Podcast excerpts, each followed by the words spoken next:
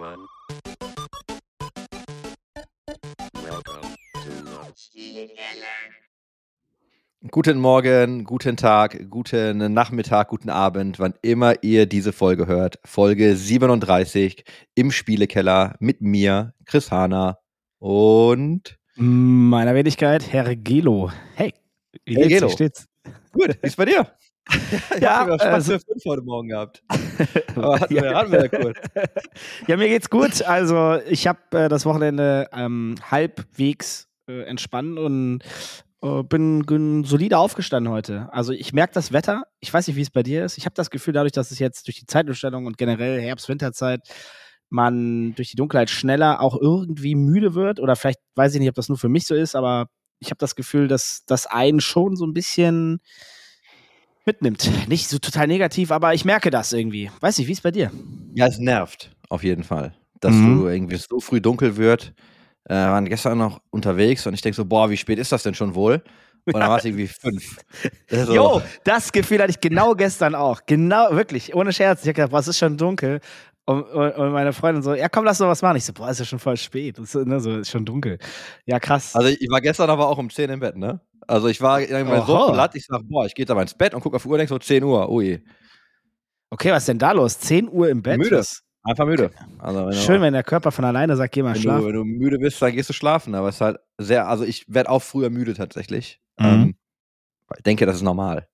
Ja, habe ich aber auch. Ja, und sonst, wie war die Woche? Wie, wie, wie, wie läuft es? Ja? Ja, super. Nö, war gut. Ähm, ich kann mich, kann mich eigentlich gar nicht beklagen. Ich habe nur gerade, weißt du, ich, also ich hab, wir haben ja gerade kurz darüber gesprochen, wir nehmen jetzt hier auf, dann setze ich mich in den Zug nach München und dann geht es morgen nach Rio. Das heißt, wenn die Folge raus ist, bin ich da. Da Mhm. freue ich mich ja einerseits drauf, andererseits ist ja immer diese Reiserei extrem nervig. Und du hast ja immer so diese, diese dummen Sachen, die dir halt passieren, wenn du überhaupt keinen Nerv dafür hast. Und ich habe gerade meinen, also wenn ihr mich mit Hall hört, ich nehme am Mac auf. Ich habe mal versucht, meinen Windows-PC hochzufahren und äh, wurde begrüßt mit Boot Manager Missing. Ende. Boah, ist das mies, ey. die, die Kiste macht halt nichts mehr. Und ich habe das ganz, ganz kurz nur recherchiert. Kann halt passieren bei einem Upgrade. Und ja, also ich habe natürlich beim letzten Mal, als ich ihn ausgemacht habe, habe ich gesagt, hier installier mal Updates und fahr runter. Und das war's heute Morgen. Also ich habe jetzt keine Zeit, das zu fixen. Muss ich mir angucken, wenn ich wieder da bin. Aber äh, total spannend, dass die Möhre schlapp gemacht hat. Weil ich wollte es ja gar nicht erst geschrieben haben, weil ich erstmal noch gehofft habe, dass alles gut ist. Aber als du es geschrieben hast, beziehungsweise ich das gesehen habe und den Rechner angemacht habe, hatte ich erstmal direkt einen Bluescreen bei mir am Rechner. Und da habe ich halt gedacht, okay, jetzt wird's wild. Äh, aber gut, weil nach dem, äh, nach dem, was auch immer der da geladen hat, danach ging's wieder. Ist der Ja, Wurm drin. Ja, manchmal ja. machst du ihn ja einfach aus und fährst ihn wieder hoch und dann klappt das. Aber tatsächlich macht er gerade gar nichts. Also ich muss mir das mal, wahrscheinlich einfach Windows Repair oder so und dann geht das schon. Naja. Aber äh, total spannend, dass ähm, das heute passiert. Naja, habe ich genau heute eigentlich gar keinen Bock drauf. Also sechs Stunden Zug nach München und Ja. dann am nächsten Tag, also du bleibst eine Nacht in München. Und, Genau. und warum machst du das? Weil ich äh, einen 14-Stunden-Direktflug habe und ich dann einfach entspannter abfliegen kann. Also ich fliege auch, glaube ich, um boah, 11 oder 12. Das heißt, vorher nach München wäre echt stressig gewesen. Und selbst fliegen, ne? also ich, das ist dann, das, ja, das macht den Tag nicht ganz so entspannt. Ähm, wird eh anstrengend genug. Ich kann dann ein bisschen im Zug arbeiten, habe dann alle Meetings irgendwie auf den Abend gelegt und ähm, kann dann aber relativ früh, also ich stehe dann früh auf. Ich reise momentan ja nur mit Handgepäck, wenn es geht. Ähm, bin ja auch nicht lange da. Und dann kommst du halt relativ schnell durch, gehst durch Security, kannst noch ein bisschen aus der Lounge arbeiten und äh, kannst dann aber entspannter fliegen, als wenn du dann ne, hier von Düsseldorf noch nach München fliegst und dann da rumrennst und dann diesen 14-Stunden-Flug noch vor dir hast. Hast, Ähm, du, ja.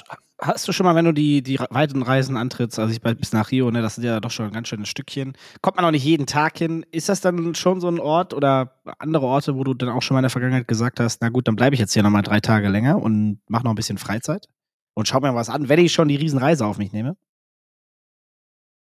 Nee, eigentlich nicht. Also ich glaube, ich habe dann überlegt. War das gerade so?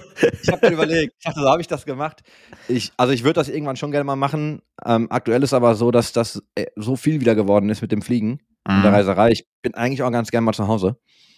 Ähm, Das liegt auch am Alter, Chris. Bei mir nämlich ganz genauso. Ich bin auch Ja? echt gerne zu Hause. Ich wirklich echt gerne zu Hause und äh, teilweise lieber als im Urlaub. Das ist echt krass. Ey, gestern noch so ein Meme gesehen, so, ne? Warum, warum bist du so gern zu Hause? Ja, da ist all mein Zeug und ich mag Menschen nicht. So, also, das ist halt, ne?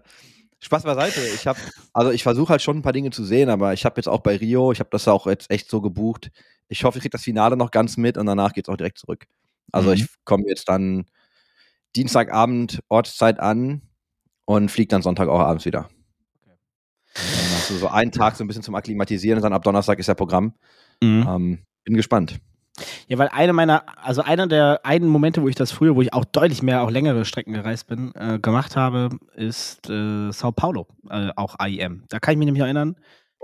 Da bin ich über Karneval dann eine Woche länger geblieben. Geil. Ähm, das war ganz cool auf jeden Fall. Und da habe ich dann gedacht, cool, wenn du schon so weit fliegst und so viel Zeit auch in die Reise investierst. Und die, der Flug kostet ja immer das Gleiche. Ist jetzt auch schon locker zehn Jahre her oder so. Keine Ahnung mehr genau, ganz Mhm. genau da war das ja schon, das ist schon was sehr Besonderes, ne? wenn man so Mitte 20 ist und dann kriegt man da den Flug bezahlt und Hotel habe ich auch noch bezahlt bekommen. Hab da einen guten Kombi-Deal gemacht. Ich habe nämlich noch ein bisschen Content gedreht für einen Partner äh, und der hat dann gesagt, ja komm, dann kriegst du das Hotel bezahlt, auch für Geil. zwei Wochen, nicht für eine Woche. Ah, das war schon cool, mit, mit meiner Freundin damals. Ne? Das, also das war, das ist schon Das ist Luxus pur gewesen. Ne? Ähm, ja, aber heutzutage ist die Zeit, fühlt sich auf jeden Fall äh, weniger an, also dass man weniger Zeit hat und dementsprechend schwieriger dann auch. Na, du hast ja zwei Möglichkeiten. Ne? Die eine Möglichkeit ist, du bleibst halt so lang, dass du dich entspannt an die Zeit gewöhnt hast und machst dann da wirklich noch ein paar Tage, wenn du denn da zu tun hast und auch sonst frei hast. Oder aber du versuchst es so kurz wie möglich zu machen, dass du dich gar nicht erst akklimatisierst so richtig. Ja. Äh, so fast eine Woche ist jetzt leider genau mittendrin. ja, ja, ja, voll. Es wird, wird wahrscheinlich einfach wieder echt ätzend. Aber ich, also ich versuche mir schon ein paar Dinge anzugucken. Aber äh, im Grunde sind wir halt echt, also zum Arbeiten da und das ist auch okay. Ähm, ich würde es dann auch lieber wahrscheinlich nochmal in Ruhe machen und dann auch wirklich nur als Urlaub. Ähm, lustigerweise habe ich das, äh, das Pricing diesmal gar nicht verstanden. Also ich weiß ja, wie, wie Airlines ihre Preise setzen, Mhm. aber die Premium Economy war deutlich günstiger als die normale Economy. Was? Also deutlich günstiger. Da ich mir so, da habe ich noch nie gesehen, aber buche ich ist okay. Danke. geil. äh, ja, nee, also ich habe ich hab nie so Bock auf die Reise. Ich denke auch so acht Stunden in die USA finde ich schon immer anstrengend. Mhm. Ja, wenn du so LA machst und so, ist ja auch noch mal ein bisschen länger, das, das Ja. ist auch schon echt nervig. Aber 14 Stunden ist halt einfach brutal. Ich glaube, der längste Flug, den ich bis jetzt hatte, war nach Singapur 12 Stunden. Mhm. Ähm, 14 ist halt, 14 Stunden ist halt echt lang, ne? Also, Das ist definitiv lang, ja. Ja, Singapur, da bin ich auch schon hingeflogen und da musste ich dann noch ein Stück weiter. Ich glaube, dann äh, ging es von Singapur nach, das irgendwo nach Thailand oder ich weiß nicht mehr, Malaysia, irgendwas nochmal. Auf jeden Fall war Singapur nur der Zwischenstopp und dann Mhm. bist du schon so ultra gerädert, ne? Du bist so ultra gerädert. Ähm, ja. Die längste Reise, die ich hatte, war von, äh, ich glaube, von Frankfurt war es dann auch, bis nach Singapur. Das waren zwölf Stunden. Dann hattest du ein bisschen Layover. Dann waren es acht Stunden bis nach Sydney. Jo, ey. Dann habe ich da eine Nacht gepennt und dann nochmal vier bis auf die Fiji Islands.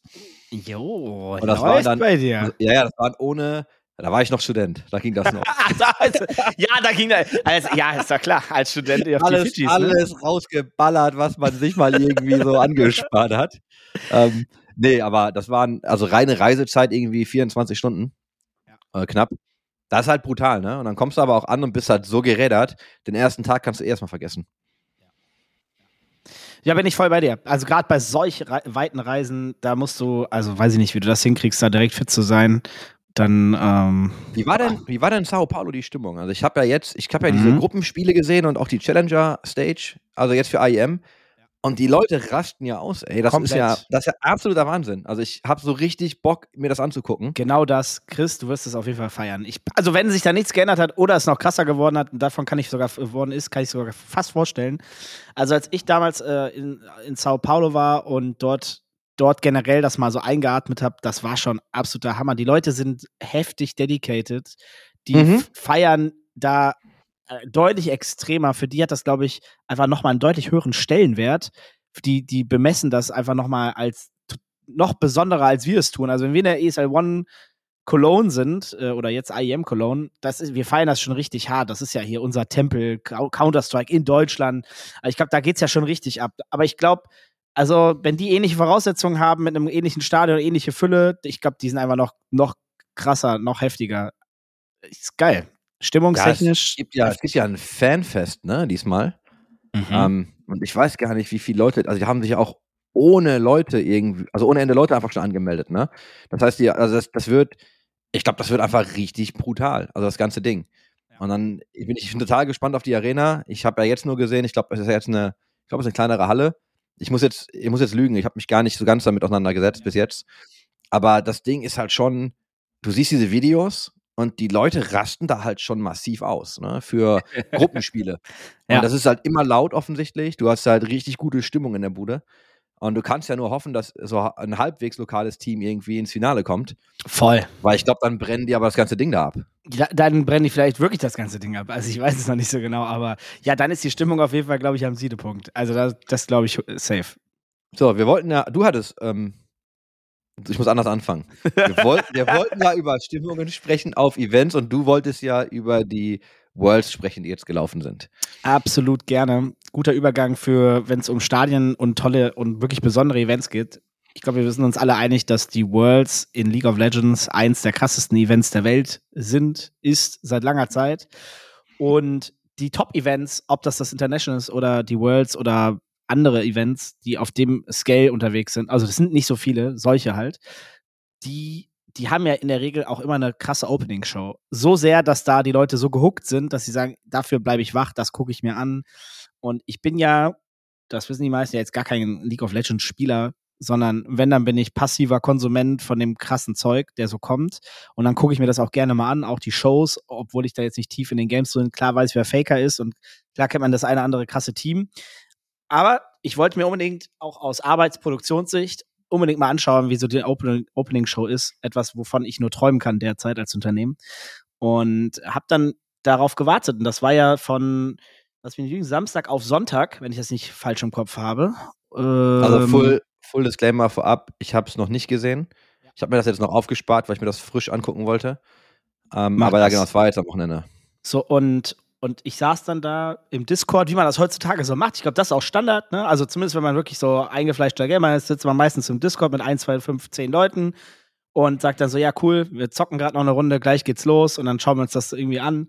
Und äh, ein Kollege von mir, riesiger League of Legends Fan und schon seit Ewigkeiten ist, arbeitet auch mit Riot zusammen und äh, produziert auch selber Sachen und war wirklich so richtig so, boah, das wird richtig heftig. Der hat mich richtig mitgerissen. Also er war schon so, ja, boah, ich freue mich schon und blablabla. Dann kamen immer noch so ein paar Interviews und Videos eingespielt. Faker, der all-time krasseste Typ aller Zeiten. da habe ich noch so ein Video gesehen, so wie bei Star Wars, wie es so runterläuft und die ganzen Erfolge, so die meisten Kills, die meisten das, die meisten das. Alles war ja irgendwie gefühlt der allerkrasseste aller Zeiten, also was er ja auch ist. Und aber es wurde einem nochmal so vor Augen gehalten. Und naja, und irgendwann gab es dann irgendwie so einen Countdown. Äh, also es sollte um zwei, glaube ich, war es, zwei Uhr morgens, äh, sollte es dann losgehen, unserer Zeit. Und äh, ja, es ging dann nicht los sondern es gab erstmal halt direkt einen Delay und dann äh, kam irgendwie nochmal, ich glaube, als erstes kam, glaube ich, ein Drei-Minuten-Counter nochmal. Und dann dachte ich so, yo, jetzt geht's los. Nach dem Drei-Minuten-Counter gab's nochmal, um 2.03 Uhr dann nehme ich an, äh, den Weg zum Desk, zum äh, Caster-Desk oder Analy- Analyst-Desk. Mhm. Und dann standen die äh, Jungs und Mädels dort mit vier Leuten und so, ja, äh, wird jetzt noch mal ein bisschen länger dauern, ne? Wir haben es jetzt noch mal ein bisschen geschoben, aber schön, jetzt haben wir noch ein bisschen Zeit zu quatschen. Und dann haben sie irgendwie noch mal kurz gequatscht und äh, mussten noch mal 15 Minuten überbrücken. Und das ist halt schon eine Ansage, ne? Also wenn du fast 20 Minuten später eine, eine Show startest im Stadion. Die Crowd in, in, in der Arena wartet darauf. Mhm. Alle wissen, 2 Uhr geht's los.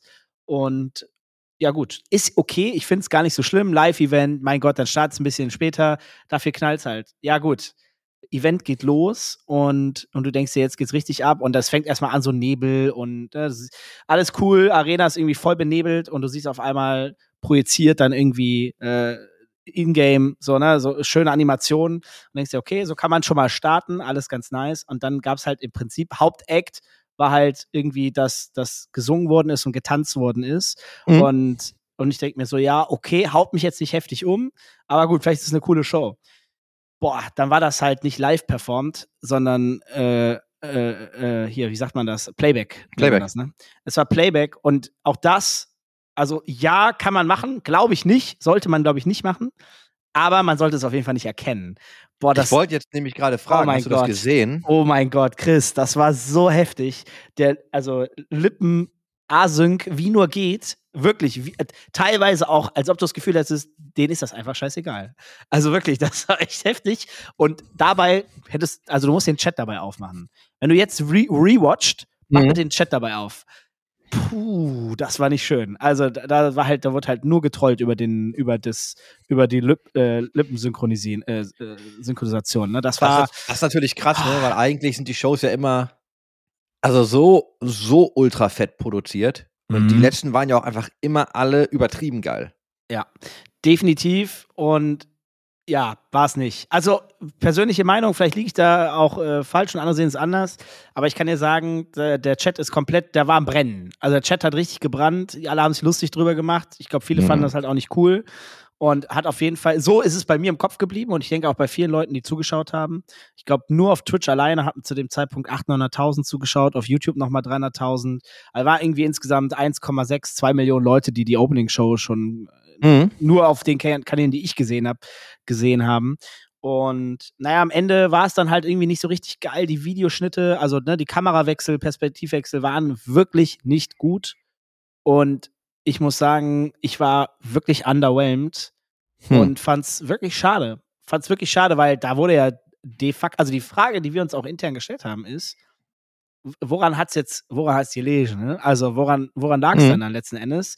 Und die ersten Fragen waren natürlich, also die werden sich ja wohl genügend darauf vorbereitet haben. War es ein Budgetthema? Äh, war das, ne, woran lag's? Weil Kohle ist ja, wird ja wahrscheinlich für so eine Also ich- Opening-Show kein Problem sein. Genau, ne? ich glaube, ich glaub, an der Kohle wird es nicht gelegen haben, an den Proben auch nicht. Also ich kann mir nicht vorstellen, dass sie da, also ne, ich kann mir nicht vorstellen, dass sie das nicht wirklich geprobt haben. Ja, nee, auf gar keinen Fall. Das ist, also dafür war es auch eine zu aufwendige Das, Opening-Show. dafür sind sie aber auch zu, also dafür sind sie zu gut und machen das auch zu oft. Ja, ja. Also keine Ahnung, Definitiv. ich werde mir dann gleich wirklich anschauen. Ich weiß halt nicht, ne, jetzt bin ich total gespannt. Gucke ich da natürlich besonders drauf, aber Ich bin bisher sehr waren die gespannt. wirklich immer übertrieben geil. Bin sehr gespannt, was du sagen wirst. Achte mal so auch auf Schnittwechsel und so, ne? Also Kameraperspektiven. Ähm, ich ich meine, klar, den Delay guckst du dir jetzt vielleicht nicht an, aber wirst du trotzdem, wenn das noch irgendwo drin ist, sehen, dass das einfach später gestartet ist. Ähm, naja, und die Kombi aus allem, äh, also vor allen Dingen das mit dem Lippen synchronisiert. Das Also lag aber auch nicht, das war jetzt auch nicht am Stream oder so, dass Nee. der Ton verzögert Nee, kam, das nein, war nein, wirklich einfach async. Also, also ich kann jetzt nur für mich und für alle im Chat Hm. sprechen. es waren ein paar hunderttausend oder Millionen. Ähm, es sah, also es war zu, na, 100 Prozent war das Lippen, also es war, Hm. ne, es war Playback.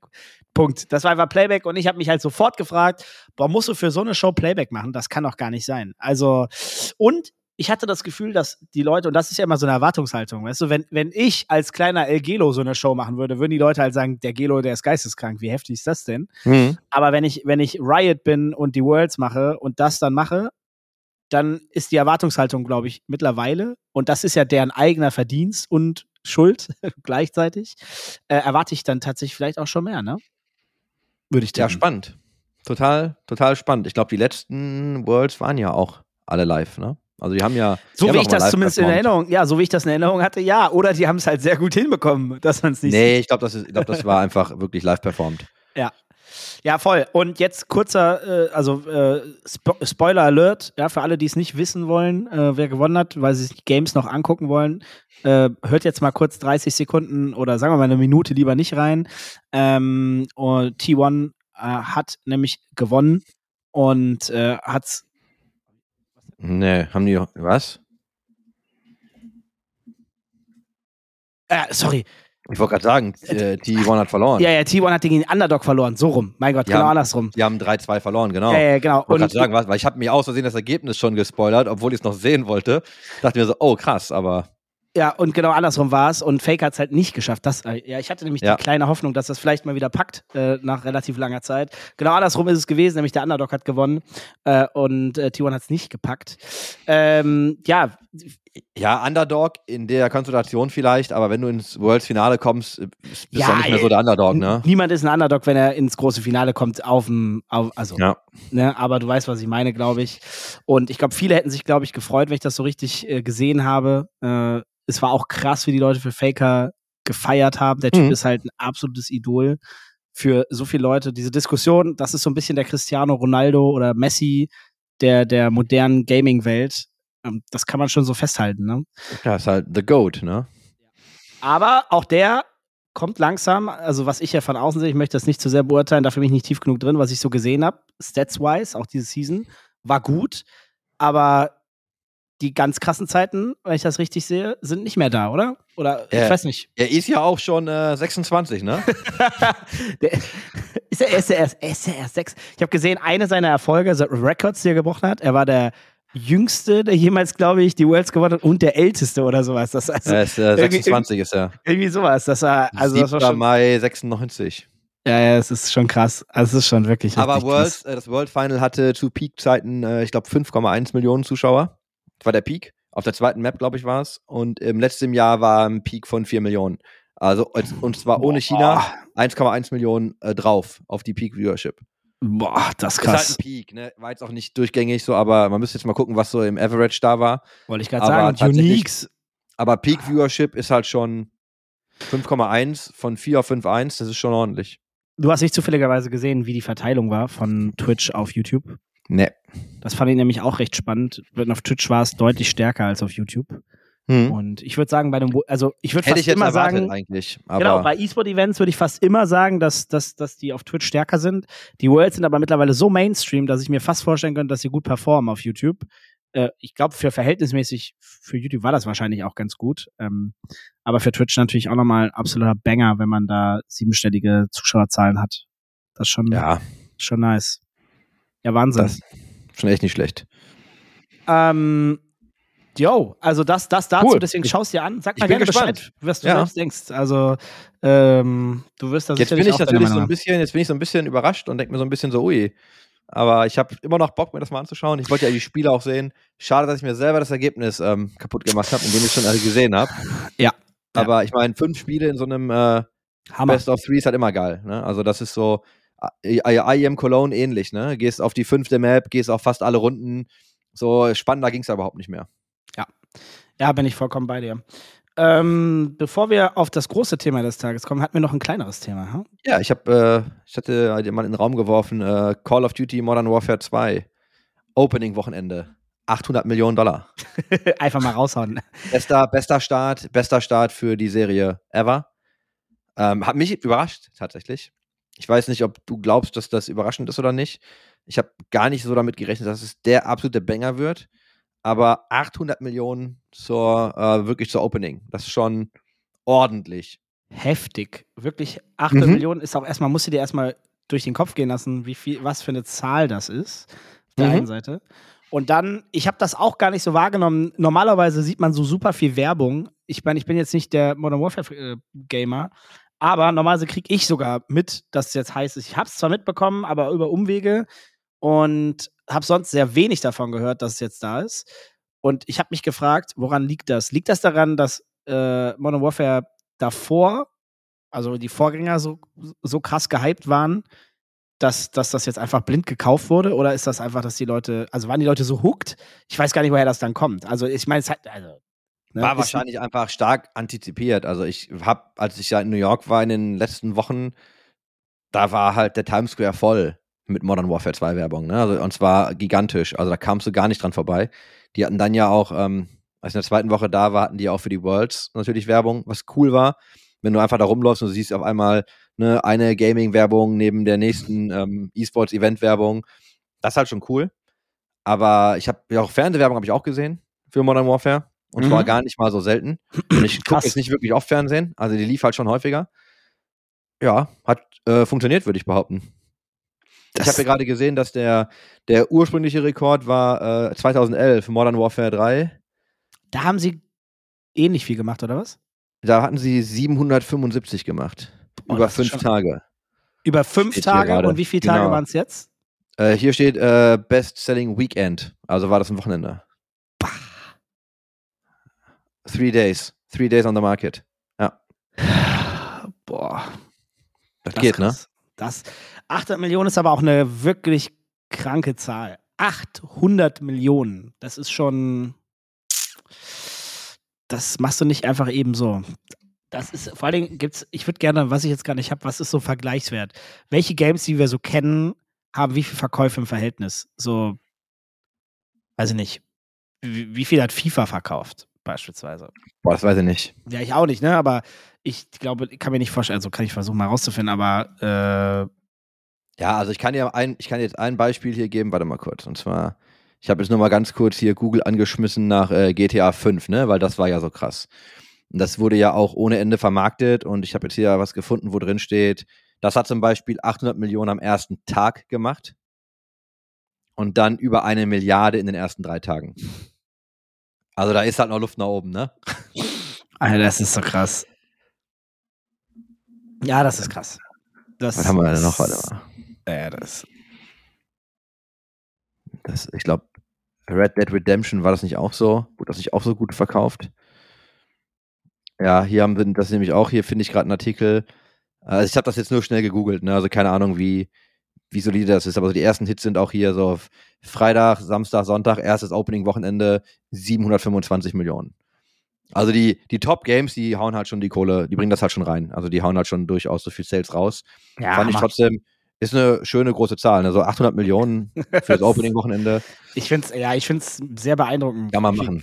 wie viel Geld da umgesetzt wird. Also, ja, dann ist es auch nicht erstaunlich, dass es dann auch in Fernsehwerbung gibt, ne, bei 800 Millionen. Da kann Ja, man. vor allem, genau, also du, ich würde da gerne mal wissen, insgesamt, was diese Kampagnen kosten. Also ich weiß halt nicht, wie viel Geld die ausgeben für ihre Marketingkampagnen.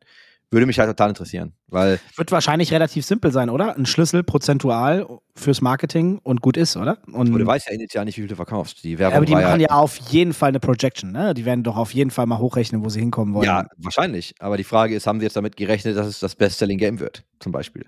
Nee, das, ich glaube, dass es weniger ist als das, was sie erwartet haben, also und Ja. auch ausgegeben haben. Äh, aber keine Ahnung, äh, das würde mich aber interessieren. Da bin ich jetzt nicht tief genug im Marketing drin. Was gibt man in, Ja, in glaub, der so Publisher-Szene Banger- aus? Ich glaube, wenn du einen Banger-Launch hast, dann hast du schon einen prozentualen Schlüssel. Da sollten wir einfach mal, ähm, wer weiß das denn? Wer hat denn Ja, wer das ist eine gute Frage. Ja, jemand, der schon gemacht? Schreib doch mal. Ja, Schreib wir brauchen mal jemanden, der Publisher ist und, und im Marketing arbeitet oder zumindest sehr viel Expertise aus dem Bereich hat und uns da mal ein bisschen, das ist mal, wäre auch wirklich mal interessant. Wie funktioniert das? Bei, vielleicht auch bei kleinen Games, bei großen Games, bei mittleren Games. Wie wird das unterschieden? Gibt es dann irgendwie einen Schlüssel, hier geben wir x Prozent aus oder wird da einfach nur ein Budget festgesetzt? Äh, bei, bei so einem Riesengame kann ich mir nicht vorstellen, dass da ein Budget festgesetzt wird, sondern das wird irgendwie geschlüsselt nach, nach Countries und, und, und x Prozent oder so. Äh, nach irgendeiner Erwartungshaltung. Und dann ist gut oder auch nicht. Sollten wir mal herausfinden. Wir, Ja. brauchen, wir brauchen einen Gast. Wir brauchen einen Gast, ja. Da, das fände ich, wäre ein sehr spannendes Thema, finde ich. Das, aber mir fällt auch ehrlich gesagt niemand auf unserem Stegreif ein. Ich, mir schon, aber ich krame mal in der Gästekiste. Ich muss mal fragen, Mhm. ob die ähm, können und dürfen und ob sie so Zahlen dann überhaupt rausflacken dürfen. Okay. Ja, das, das könnte noch eine andere Frage sein. Lass uns doch mal zu dem Thema des Tages kommen. Wir haben uns ja überlegt, was das Uh. Thema des Tages sein Nein, könnte. haben, haben wir uns gar nicht. Wir haben im Vorgespräch Ja, über drei also. Sachen gesprochen und dann einfach gesagt, das wird das Thema des Tages. also haben wir uns im Vorfeld Also. Gedanken dazu gemacht. Ja, ja. also lieber wollte- Herr Chris, Chris Hanna, bleiben Sie bei den Fakten. Ich Bitte bleiben bei Sie den, okay, entschuldigen Sie, Herr Gehlen. Sie sagten ja nicht, wir haben uns lange im Vorfeld Nee, habe ausführliche ich nicht Gedanken gesagt. gemacht. Nee, ich habe gesagt, wir haben uns im Vorfeld recht. Gedanken gemacht und haben uns ein Thema des Tages Du hast zurechtgelegt. direkt marketingmäßig hier das total gut verkauft. Und Wie auch nicht, das gehört? Es ist ja auch nicht überverkauft. Ne? Ist, du, hast ja nicht, du hast ja nicht wirklich gelogen. Gar halt- nicht klingt halt gelogen. Null Prozent. Besser als es war. Ja, habe ich ja, Ja, gesagt. genau. Du hast nicht wirklich gelogen. Äh, Nicht wirklich impliziert, dass da vielleicht eine Lüge drinstecken könnte. das ist dein Ernst. Ja, Thema, Thema des Tages. Nein, okay.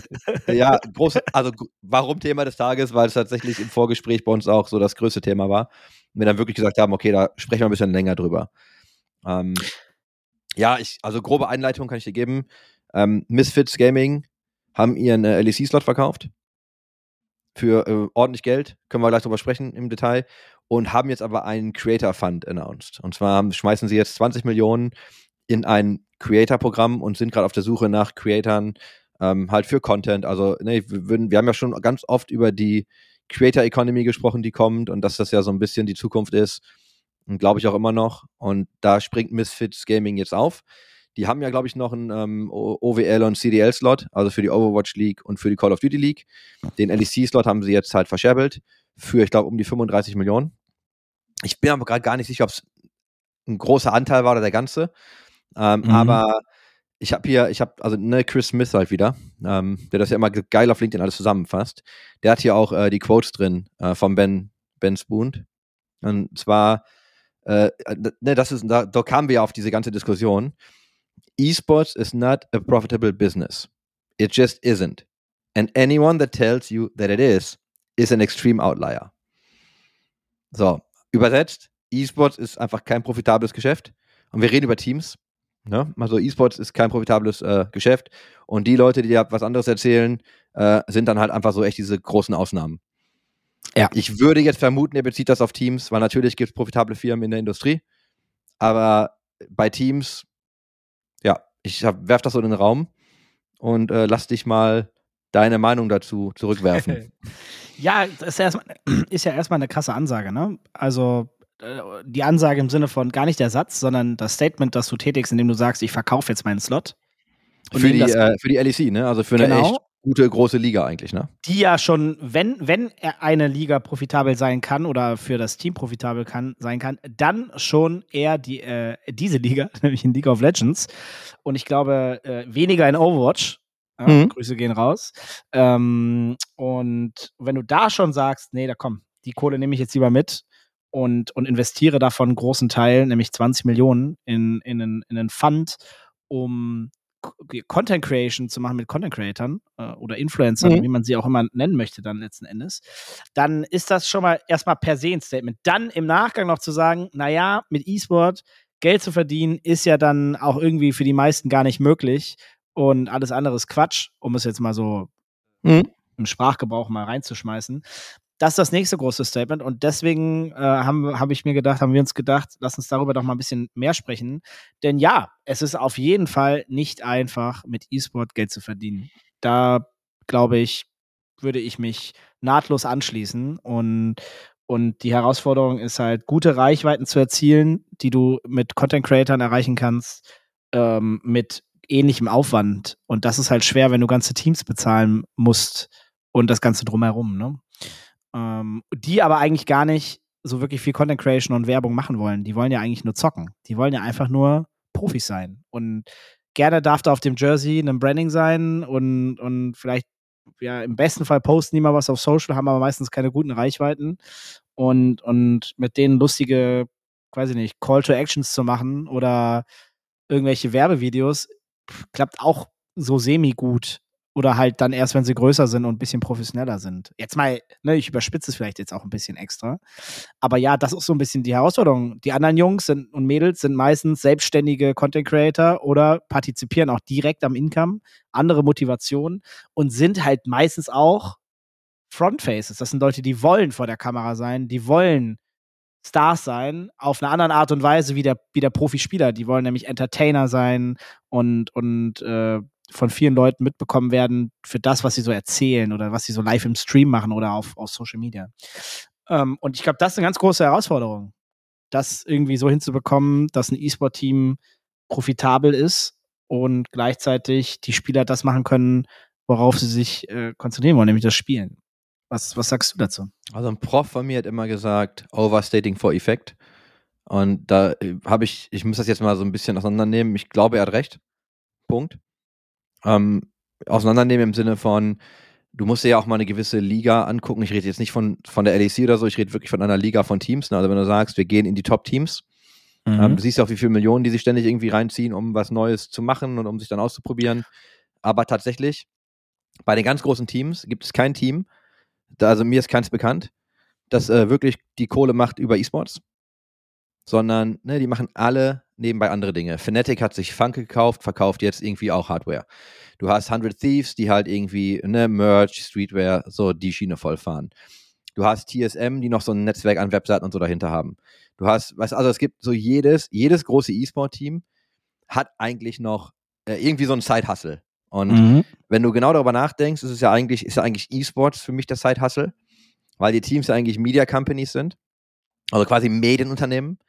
Und eigentlich benutzt du nur die Spieler und deine E-Sports-Teams. Und auch da jetzt überspitzt natürlich, ne, sind ja nicht alle, aber ein Großteil, wenn nicht sogar fast alle. Du benutzt ja E-Sports und so nur, um dieses Fandom aufzubauen und an diese Zielgruppe zu kommen, um die natürlich dann an deine Partnerschaften zu verkaufen. Ne? Dass du sagst, hey, das sind meine Reichweiten, das können wir machen und so können wir dich aktivieren. Aber eigentlich machst du die, das, die eigentlichen Umsätze machst du aktuell woanders. Die machst du gar nicht wirklich im E-Sports und die machst, also Natürlich nicht. Jetzt ist die Frage, was rechnest du da rein? Ich rechne jetzt aber auch so Brand-Partnerschaften und so damit rein. Und in einem Ökosystem, das, ich weiß nicht, zu 60 bis 80 Prozent irgendwie aus Brand-Sponsorships besteht, das ist halt scheiße. Die Medienrechte, das hatten wir ja auch jetzt schon mal, ne? Mit, auch mit Hendrik und mit anderen Leuten so in der Folge. So, die, du kommst halt gar nicht so auf diese Landschaft, wie wir das vom klassischen Sport kennen. Ne? Also immer so, ja, die Media Rights, die, die kitten das, glaube ich gar nicht dran. Dazu muss aber auch sagen, dass so ein Team wie Misfits ist für mich eines von den Teams, die ich halt überhaupt nicht zuordnen kann. Also ich habe Ben getroffen und so, ich sehe auch, was die machen. Aber weißt du, wenn du jetzt die Augen zumachst, ich sag G2. Jetzt kannst du das kontrovers finden oder nicht, aber du denkst immer noch an Carlos, du denkst jetzt vielleicht an Albon, du hast so ein bisschen, ne, so, die machen tausend andere Dinge, sind super auf Entertainment aus und wollten ja dieses ganze Ninja-IP drumherum bauen. Dann denkst du irgendwie an 100 Thieves, dann denkst du so an Shot und halt Fashion. Dann sage ich halt Misfits Gaming und da denke ich an gar nichts. Ich denke auch an absolut gar nichts. das also das ist halt für mich ein, eins von diesen Teams, die ich finde. Und also ich sage nicht, dass ich es besser kann. Ist halt schwierig. Aber mhm. ich glaube, die haben echt das Branding-Problem. Oder gehabt. Dann, oder haben sie vielleicht auch immer noch, aber auf jeden Fall in der LEC, wenn du durch diese LEC-Tabelle gehst, das dann auch nochmal mit der LCS und so vergleichst, ist das eines von den Teams, die einfach am schwächsten gebrandet waren, mitunter. Also in diesem unteren Segment sind die für mich. Was natürlich auch Auswirkungen auf deine Monetarisierung hat. Weil, ne, wie schaue ich auf Marken? Ich schaue mal auf Marken mit, wenn du jetzt zu Mercedes-Benz gehst und sagst, ich verkaufe euch eine Partnerschaft, dann möchte ja in der Regel dein Partner wissen, mit was er seine eigene Marke auflädt oder welche, ne, welches Ansehen, welches Image, welche Attribute man übertragen kann. Ne, so, ah, cool, dann sind wir jetzt auch hip und cool. Oder, oh, dann sind wir jetzt auch irgendwie dick im, weißt du, Modegeschäft. Jetzt kommt Nike und würde was mit 100 Thieves zum Beispiel machen, würde das super passen. Voll. So vom, vom Image. Aber wenn du dein Branding gar nicht wirklich ausgearbeitet hast und du gar nicht weißt, hey, was ist eigentlich der Kern, was strahlt eigentlich ab, finde ich es halt total schwierig, auch Sponsorships zu verkaufen. Äh, Bin ich, sei denn, du gewinnst alles. Genau, also, dann hast du aber auch ein Image, dann bist du halt das krasse Team. Dann hast du, es kann auch aber nur einer sein. Ne? Wir hatten ja auch mal darüber gesprochen und dann hat mich ja der, hat mich ja der, der, äh, der Micha danach angeschrieben, meinte so, es gab eine Zeit, in der Fnatic alles gewonnen hat. Als ich mal meinte, als ich bei Fnatic gearbeitet habe, haben wir halt alles gewonnen. Und das war halt auch so. Ne? Und ich glaube, wir haben, ich habe das doch damals ihm nochmal geschrieben. Ich glaube, wir haben aus fünf Splits oder so haben wir vier gewonnen oder fünf aus mhm. sechs oder so. Also Fnatic hat damals echt dominiert. Wir haben einen perfekten Split gespielt, ne? Also ohne Niederlage. Und so, also das war halt schon, der Counter-Strike-Team hat alles gewonnen. So, das war so eine Zeit, da musstest du dir gar nicht viele Gedanken darüber machen, so, wie verkaufe ich das einer, einer anderen Marke, weil das irgendwie fast zehn Jahre her. Und mhm. du hast da war E-Sports ja eh nochmal, ich sag mal, eine Nummer kleiner im, im Ansehen bei, ne, in, in diesem Mainstream-System. Und da hast du einfach alles gewonnen, da wusste jeder, wer du bist. Da hat einfach, du willst was mit E-Sports machen, jo, du kommst an der Marke nicht vorbei. Und dann haben ja nach und nach, gab es ja viel mehr von diesen ne, richtig großen, bekannten Marken, die dann auch in Europa irgendwie konkurrieren konnten. Ähm, das dann immer einfach. Ne? Also ich finde, mit einem guten Branding, das ist schwer, das hinzubekommen. Oder es ist schwer, das durchzuziehen. Aber wenn du das halt machst, dann, ähm, ist das immer einfacher, glaube ich. Du musst dann nur die richtigen Marken finden. Und vielleicht sind dann auch nicht, weiß ich nicht, Audi oder Mercedes-Benz die richtigen für dich. Vielleicht musst du einfach mit einer Marke arbeiten, die halt genau das, was du repräsentierst, gebrauchen kann. Aber ne, da geht es halt darum, dass die Leute halt verstehen, wie verkauft man eigentlich? Und das geht halt weg von, ich brauche Geld und es geht hin zu, ich biete jemandem einen Mehrwert und dafür bekomme ich Geld. Genau das. Ja, sehe seh ich ganz genauso. Und die, die eine Sache ist halt, den coolen Content zu machen, um erstmal ein Brand-Image zu bekommen. Und ich glaube, wie du schon sagtest, mir fällt auch nicht ein, womit ich Misfits gerade verbinde, äh, was ich irgendwie so standalone irgendwie als wow, das, das mhm. ist das eine Team verbinde. Und äh, meistens sind es halt entweder dann die krassen Charaktere, die das pushen, oder, oder die coole Brand-Story, die du dahinter steckst. Und äh, ja, das ist das eine, das eine Thema. Und ja, das andere, was ich halt unumgänglich mittlerweile finde, ist halt eben die Kombi aus beidem. Du brauchst halt Content Creator, respektive große, reichstarken, reichstarken, äh, reichweitenstarke Menschen, die so ein Team mit anschieben. Und wenn du nicht die Chance hast, irgendwie, keine Ahnung, Faker zu sein, der dann selber eine große Reichweite hat, wie kriegst du es sonst anders hin? Das ist mhm. der Weg dahin, das schaffen wirklich nur die aller, aller, aller, aller, allerwenigsten, große Reichweiten als E-Sportler zu generieren, die dann so heftig sind, dass du sagen kannst, geil, damit können wir jetzt werben. Ähm, also ich glaube, dass ein, ein richtig großer Content Creator outperformt ein Team. Easy. Und da, also auch da, da reden wir auch wieder über Outlier, ne, weil da kommt wieder so ein Ninja in den Kopf und das ist aber, wir müssen auch mal festhalten, so ein Ninja mittlerweile ja vielleicht auch gar nicht mehr, aber war halt damals einer von extrem vielen, also von extrem vielen Leuten, die es versucht haben, es aber nicht geschafft haben. Und dann bist du halt der, der durch den Zirkus gezogen wird. Ne? Dann gehst du halt zu Ellen, dann stehst du halt an Times Square und machst irgendwie awkwarde Sachen. So, dann, dann bist du halt einfach der, der aber so der Posterboy, ne? Und das hat super viel gebracht für Gaming und, und Entertainer, vielleicht gar nicht für E-Sports, weil immer alle erzählen, so, ah, das war geil für E-Sports, aber es war eigentlich gut für Gaming und ne, so für diese ganze, ich sag mal, Twitch-Economy oder Streamer-Economy. Viel eher damals. Aber das ist halt, ey, der hat halt einfach Reichweiten, da kann halt auch kein Team dann mithalten. Und du siehst ja ganz oft auch ehemalige Spieler, die dann sagen, ja geil, ich werde jetzt einfach äh, Creator, ich mache jetzt einfach Content. Ich mache jetzt, ich gehe jetzt weg vom, ich zock nur, ich gehe jetzt hin und mache andere Sachen. Und ich glaube schon, dass der Markt genau da ist. Ne? Also ich glaube, dass die, dass die Creator Economy eigentlich das Ding ist, was jetzt so den nächsten riesen Push gibt. Ja, bin ich äh, zu einer Prozent bei dir. Sehe seh ich, seh ich ganz genauso. Übrigens, was ist denn, ich krieg von Ninja gar nichts mehr mit. Was ist denn, was macht er denn so? Weißt du das? Ja, der hat doch jetzt nur announced, dass er ähm, auf allen Plattformen streamt. Und ja, ich viel kriege ich auch nicht mehr mit. Also ich habe übrigens noch mal sein Profil irgendwo gesehen und einen Tweet, aber tatsächlich kriege ich von ihm auch gar nichts mehr mit. Kurz nochmal Spoiler Alert für die äh, für den Start der der Worlds. Falls also da ist eine Person vorbeigekommen, habt ihr aber vielleicht auf Social Media schon gesehen, weil es fast unumgänglich war, die auch krass ist, für den ich mega krass finde. Äh, das hast du gar nicht mitbekommen? Nee, erzähl oh. mal. Ich habe ich hab nichts okay. mehr angeguckt. Ich okay, also falls ihr es nicht hören wollt, aber ist alles im Zug geben. sozusagen ist das eigentlich vor der Opening Show passiert, ne? sozusagen bei dem Vorgeplänkel. Äh, Mr. Beast äh, war, war mit live in der Show und den feiere ich ja auch richtig hart, wie mhm. auch wahrscheinlich viele andere hunderte Millionen Menschen. Ähm, der Typ ist ja der absolute, also der ist für mich der Goat überhaupt. Äh, also YouTube-Goat und, und generell Goat, keine Ahnung, krassester Typ überhaupt. Und der war mitten in der Show und was ich auch noch mitbekommen hatte, das wusste ich aber überhaupt gar nicht, dass der eigentlich tatsächlich irgendwie auch interessiert an League of Legends, sonst wäre er wahrscheinlich nicht da gewesen, aber äh, überlegt, sich auch vielleicht ein League of Legends Team zu bauen. Äh, hatte ich jetzt irgendwie mal über, über drei gehört. Da habe ich mir gedacht, alter Vater, wenn der ein League of Legends Team baut mit seinen Reichweiten und wenn der das wirklich feiert, wenn der da League of Legends Fan ist und sagt, ich finde das richtig geil und ist da ein bisschen hinterher, puh, da reden wir gerade ja über Brand und Image und Reichweiten. Wenn der das gut macht und der alles, was der anfasst, wird in der Regel extrem gut. Puh. Mhm.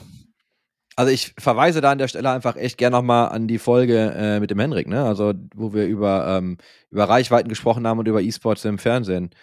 Ähm, das war ja nämlich eigentlich, ist Folge 31. Mhm. Äh, das lohnt sich, weil das führt ja zu einem ganz anderen Problem irgendwann.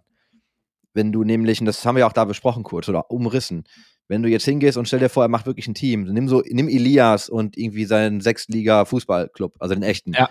Ne? Oder nimm dann irgendwelche Sachen, die er mit FIFA macht und so. Ist immer die Frage, kommen die jetzt eigentlich für das, für das Spiel oder für das Turnier oder kommen die wegen einer Person?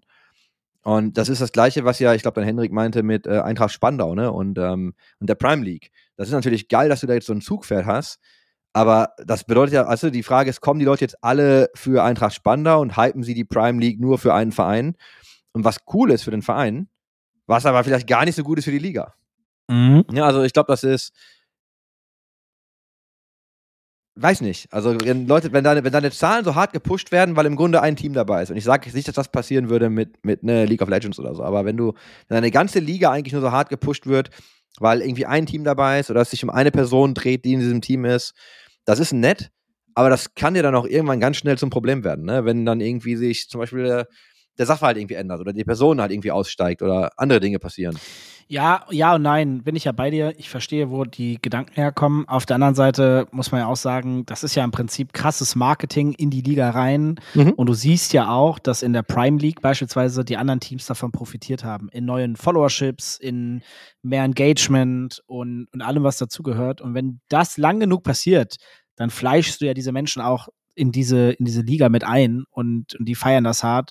Und das macht ja die Eintracht Spandau auch gut, dass sie auch unabhängig von Max so, so ein, so ein Fandom aufbauen und, ja. und auch drumherum was passiert. Und das ist ja, glaube ich, die Krux. Ne? Darüber sprechen wir ja, glaube ich, gerade. Das drumherum muss halt gut sein, sodass die Leute auch alle anderen Sachen feiern, die da passieren. Und jetzt würden die Leute irgendwann merken, ne, die bauen es ja auch gerade, versuchen es auch profitabel zu bauen, natürlich. Und dann stellst du fest, mh, hm, funktioniert nicht, war jetzt ein cooler Case, ne, hat jetzt, ich sage nicht, dass das passieren würde, aber stell dir jetzt einfach vor, da würde man sagen, hey, hat nicht funktioniert, wir haben genug Geld reingesteckt, lohnt sich nicht, wir verbrennen gerade Geld, wir haben Opportunitätskosten, ne, wir können woanders in der Zeit viel mehr Geld machen und am Ende führen wir ja ein Business und machen dann den Laden zu und alle, die von diesem ganzen Banter und so profitiert haben, haben den halt nicht mehr. Dann hast du zwar eine riesen Fanbase auf dem Papier, da sind wir dann wieder bei, ich habe 3000, 30.000, 300.000 Twitter-Follower, die aber Mhm. alle einfach nicht engaged sind. Und dann guck mal, was mit deinen Marketingbudgets passiert. Ne? Wenn dann nämlich Brands sagen, ja, liefer doch mal. Warum lieferst du nicht mehr? 100% bei dir, aber das ist ja der Unterschied zwischen einem, mit einer guten unter, unter der Unterschied zwischen einer guten Org oder irgendjemand, der das äh, jetzt call ich mal kurz Leute aus, die mir einfallen, irgendwie so Kollega. Äh, der hat dann irgendwie so ein FIFA-Team gemacht. Der hat aber keine Ja. Ahnung von Tuten und Blasen. Äh, Mesut Özil äh, hat Schweinegeld an der, an der Hacke und ja, geil, macht mal FIFA-Team, holt sich irgendwelche ha Leute dazu und am Ende versinkt das. Ich keine Ahnung, was daraus geworden ist. Der hat auf jeden Fall Geld reingesteckt bis zum geht nicht mehr. Ein paar gute FIFA-Spieler gesigned und die haben es gefeiert. Er hat da nicht richtig hintergestanden. Thema durch. Da ist halt der Unterschied David, zwischen David Beckham, Skilled Esports. ja, komm, hör mir auf mit dem ganzen Scheiß. Also, das sind halt die Leute, die, das ist halt, für mich ist das halt als Ur-E-Sportler ist das halt Rotz. So, und das, Ja, das ist ein scheiß also, Money Grab. Also, Genau, und, und ich bin fein. Die Leute sollen was machen. Wenn die da Bock drauf haben und das feiern und wirklich authentisch dabei sind und das und da, da Passion reinstecken und sagen, pass auf, ich steck da Kohle rein, weil ich kann es mir leisten, aber ich finde das auch richtig geil und ich feiere das und ich will sehen, wie das geiler wird und ich möchte mich da daran beteiligen, auch selbst als Mensch mit meinen Ideen. Go, go for it. Mach das, ja. Also du hast die Kohle, es sei dir gegönnt, mach dir eine geile Zeit und baue was Geiles auf, was dem E-Sport auch helfen kann. Aber mach nicht so einen Scheiß. Und dann wiederum feier es halt, wenn Leute wie Henno, die da auch richtig hinterstehen und E-Sport auch feiern, wirklich auch von A bis Z voll dahinter stehen und Gas geben. Mhm. Und, und solche Leute können den Markt halt sehr positiv beflügeln, ohne dass es dann runtergeht. Das ist ja die Befürchtung, die ich ja auch teile mit dir, dass dann nämlich irgendwas aufgeplustert worden ist und dann bricht es ein und dann stirbt das Ökosystem für nicht ein Team, sondern fünf Teams, weil die da irgendwie indirekt mindestens von abhängig waren von dem Erfolg. Und ja, das, ja, da krieg ich ja schon wieder Wut. Aber äh, ja, weil es so viele bescheuerte Leute gab, Ja, die weiß. alle irgendwas machen wollten und alle was gemacht haben und das sind alles so Fla Fach, also Flachpfeifen, wirklich. Mit der Hälfte des Geldes hätte ich den zehnfachen Erfolg geschafft. Ja, aber du hast ja auch total viele Brands, die Geld auf den Markt schmeißen, die sich Vollidioten holen, die nicht verstehen, was sie eigentlich machen. Ist so, ne? Also sorry, wenn sich da jemand angegriffen fühlt. Zu Recht. Aber ja, aber dann quasi sagen, ja, E-Sports ist gar nicht unsers. So, ja, nee, Alter, E-Sports ist vielleicht schon deins, aber den Scheiß, den du da gemacht hast, der war ja von vornherein zum Scheitern verurteilt. Ich hatte mal mit einem Formel-1-Team gesprochen. Die haben ne, sich einfach ein bisschen schlau gemacht über den Markt. Und dann haben wir ein bisschen über so äh, Kampagnen gesprochen und über weiße Ansatzpunkte. Und dann haben die mir, haben die mir einfach mal erzählt, dass bei denen jemand eine E-Sport-Strategie gepitcht hat, so als Externer. Dann guckt er mich an und meinte, ey, für die Kohle machen wir das selber. Also, also ehrlich. Und er meinte selber so, ey, für das Geld können wir es selber machen. So, da haben wir, das ist nicht so, dass dann können wir den Rest halt draufpacken, da nehmen wir ein bisschen mehr Research mit. Aber bei den Beträgen, die auch Leute haben, dann, dann kommen welche aus der Industrie und denken, geil, Formel 1-Team, da kann ich richtig abgreifen. Pitchen, scheiße, verlangen aber ein Schweinegeld dafür. Und dann sagt, sagen die selbst schon, ja, können wir es besser für das, also machen wir es lieber selbst fürs gleiche Geld, so, da brauchen wir gar keinen bezahlen. Eieiei. Das ist halt hart, ne? Da sind wir wieder bei diesem ganzen. Ich mag LinkedIn total. Ich mache viel über LinkedIn. Ich, ne, gute Plattform für mich, aber dieses, ich bin E-Sports Consultant, steige ich halt in der Regel echt aus, ne? Da Das Gute ist aber, es ist weniger geworden. Ja, klar, weil jetzt ist ja E-Sports nicht mehr cool. Jetzt sind ja alle Krypto und Web 3 Ja, ach, Consultants. stimmt. Ja, stimmt. Ja, ja. Mit, nein, Entschuldigung, Metaverse. Alle sind jetzt Metaverse Consultants. ja, hast du recht. Jetzt hast ist ja-. E-Sports gibt ja kein Geld mehr in deinen Fundingrunden. Das ist ja nicht mehr der coole, hippe Term. Du musst jetzt Metaverse sagen oder äh, Krypto oder NFTs. Dann kannst du Geld raisen. Ach, schön. Ja, ich, bin- ich fühle mich schon wie ein alter Mann. Ja, das kommt ja so in. Wellen, weißt du, das läuft ja, genau, das ja. läuft ja immer so in Wellen, aber du musst jetzt die, du musst doch jetzt die Kryptowelle reiten, Dennis. Ach gut, dass ich einfach immer bodenständig war, weitestgehend und einfach das Ding durchgezogen habe und lieber das, was. Aber weißt du, was mir auf den Sack Ah. geht? Und Ja, weißt du, ich mache das ja gerade, ne? Also ich reite ja genau diese Welle, aber wir machen das halt, weil wir, wir haben einen Use Case, der einfach mit der Tech funktioniert.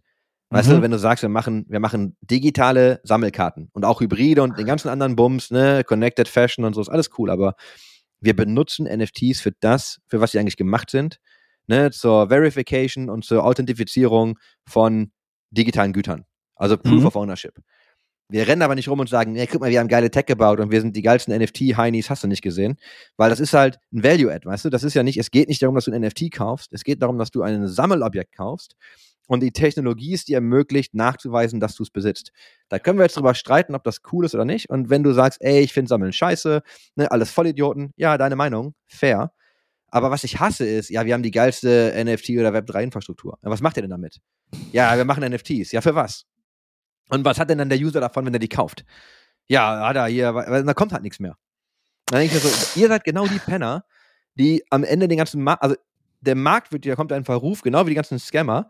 Du hast halt deine, du hast deine Armee von Scammern, du hast deine Armee von Laberköppen und dann heißt es wieder, ach, die Industrie ist scheiße. Das ist alles nichts, das ist alles Quatsch, das ist alles nichts wert, das bringt alles nichts. Ja. Dabei muss man sich mal nur damit beschäftigen und sich mal fragen, wie können wir denn wirklich in den Markt und wie können wir denn wirklich helfen? Wie können wir denn Mehrwert generieren? Und das war im E-Sports das gleiche Problem.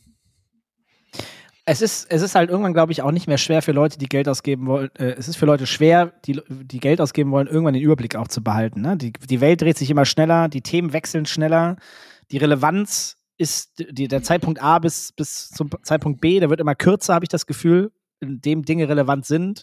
Du musst super nah äh, dran sein am Markt. Das war früher nicht so. Früher hat sich, haben sich Dinge über Jahre aufgebaut, über viele, viele Jahre Mhm. und waren dann immer noch heiß. Heutzutage ist es oft so, dass das Thema in fünf Jahren schon vielleicht nicht mehr heiß ist. Ja, aber guck mal, als du angefangen hast, dich mit E-Sports zu beschäftigen, dann guck dir den Mhm. Markt heute an. Ja, es ist Ist anders. definitiv anders. Ne? Ganz anders. Wie viele Jahre sind das jetzt? 20 oder so? Gut. Ja, so alt wie 20 du Jahre. bist, ja schon fast 40 bei dir, wa? Gefühlt vom, vom Aussehen, ja. Nee. Aber ja, ich habe letztens darüber nachgedacht. Äh, ich bin ja irgendwie seit Ende der 90er irgendwie dabei. Mhm. Das ist ja also wirklich so 98, 9, 98 oder so, glaube ich. Das sind einfach 24 Jahre schon mittlerweile. Ja, aber damals war das ja einfach weit weg vom Hype. Ja, ja, ja, ja, das war Also so da war das ja, da war das ja alles noch gar nicht da, wo es jetzt Ja, ist. ja. Ne? Deswegen ist meine Frage, um nochmal den Bogen zurückzuspannen dann zum Oh Thema. ja, Was glaubst du, wo geht die Reise hin? Glaubst du, die Reise geht äh, wirklich zu Teams oder glaubst du, die Reise geht echt hart auf die Creator? Äh, be- Beides. Also ich glaube und bin davon überzeugt, wir machen ja den gleichen Weg gerade durch. Wir haben uns irgendwie einen großen Content Creator dazu geholt und haben noch zwei, drei kleine Content Creator und, und wollen halt einen Hybrid fahren, um das Sustainable hinzubekommen, um, um Marken anzuziehen, nämlich um gleichzeitig, also einerseits Reichweite zu haben, andererseits aber auch die Story zu bauen, dass du ein geiles Team hast, das erfolgreich ist und, und auch zieht. Ne? Weil am Ende des Tages, das sehe ich ja selber bei unserem äh, Creator, dem Rumatra, wenn der unsere Spiele in der Watch Party macht, hat der Top-Zuschauerzahlen. Die Kombi ist der Schlüssel. Wenn er nämlich sagt, ich feuer gerade mein Team an, dann gucken noch viel mehr von seinen Fans zu und vielleicht auch noch mal andere Fans. Und das ist de facto so. Also ist, ich sehe es ja an den Zahlen der letzten vier, fünf Watch Partys, der ist ja noch recht frisch bei uns.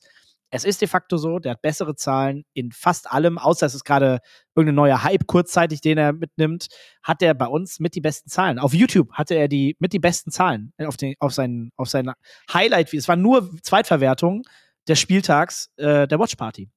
Da, da, da hat er mehr Klicks drauf, als wenn er andere Videos macht. Das, das zeigt ja, das ist der Business Case, Freunde. Das ist der Business Case für E-Sport mit Content Creatern. Bau den bitte so, bau coole Stories drumherum, find die richtigen Formate.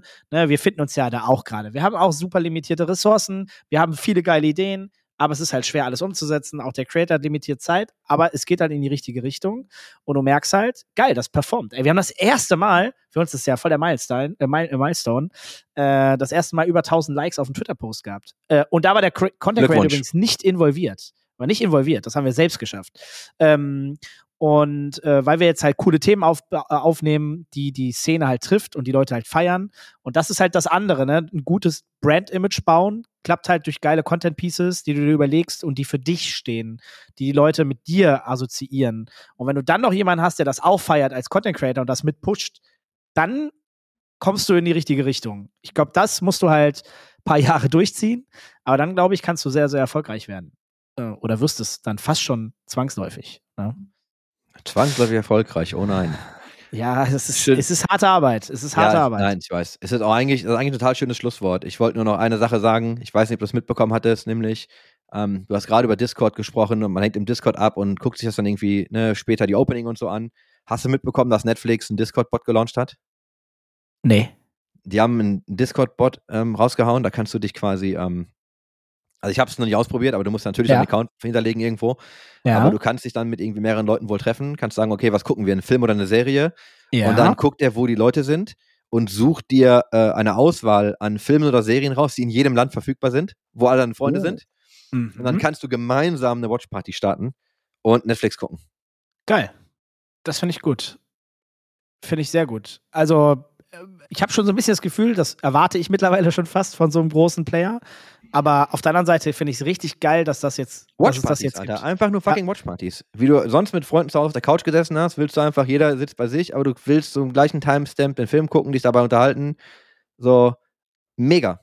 Check ich aus, definitiv. Finde ich nämlich total geil. Dann kannst Hab du dich ich nämlich den- verabreden genau. zum Serien gucken und Ich so. habe nur den Artikel gefunden, ich habe es noch nie ausprobiert. Ich komme ja einfach nicht mehr hinterher, aber ich wollte das auch mal ausprobieren. Wollte ich gerade sagen, kannst du den ja in die, geil.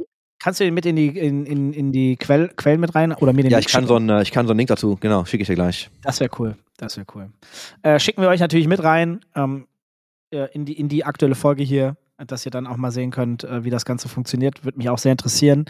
Ähm, krass, finde ich gut. Ja, mehr davon bitte. Das ist, das kann ich nur dazu sagen. Bitte mehr davon, bitte mehr vernetzen. Menschen müssen mehr miteinander sprechen, egal woher, äh, über den ganzen Globus hinweg. Finde ich, finde ich sehr, sehr gut. Und wenn man dann auch noch gleiche Hobbys teilen kann, egal ob Serie gucken ist oder Computerspielen, ist das schon eine coole Sache. Chris hat mich gefreut. Schön, dass wir. Same. Äh, also, die, die, die, übrigens, die, die Folge hat nochmal richtig Fahrt aufgenommen, fand ich. Ja, Es äh, war nochmal äh, richtig, war am Ende richtig Power drin. ging nochmal richtig los jetzt. Ja, ich hoffe, euch hat es auch gefallen. Nicht nur uns beiden. Vielleicht, vielleicht fandet ihr es auch gar nicht so kacke. ja, Dann, ich hoffe, äh, ihr hattet auch. Gebt uns doch gerne Feedback oder schaltet einfach wieder ein. Äh, war schön, dass ihr zugehört habt. Ähm, ja, äh, Folge 37 war das jetzt im Spielekeller. Halt die Ohren steif. Wir hören uns. Habt eine schöne Woche und bis bald. Tschüss.